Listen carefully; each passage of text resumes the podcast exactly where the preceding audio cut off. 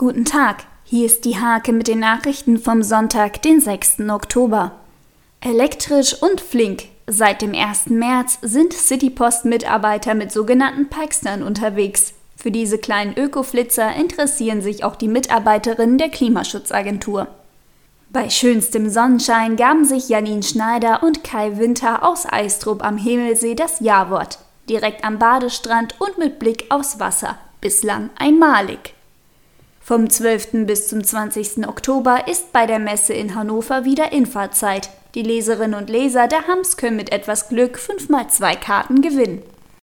Mit der Rallye Großbritannien findet aktuell der finale Lauf der FIA Junior Rallye Weltmeisterschaft in Wales statt. Auf Anweisung seines Arztes kann der Siedenburger Nico Knacker krankheitsbedingt nicht teilnehmen. Bei der Ruderregatta auf dem Maschsee der Humboldt-Schule Hannover glänzte Marie Weber. Die Albert-Schweitzer-Schülerin konnte zwei souveräne Startzielsiege einfahren. Diese und viele weitere Themen lest ihr in der Hake am Sonntag oder unter www.diehake.de.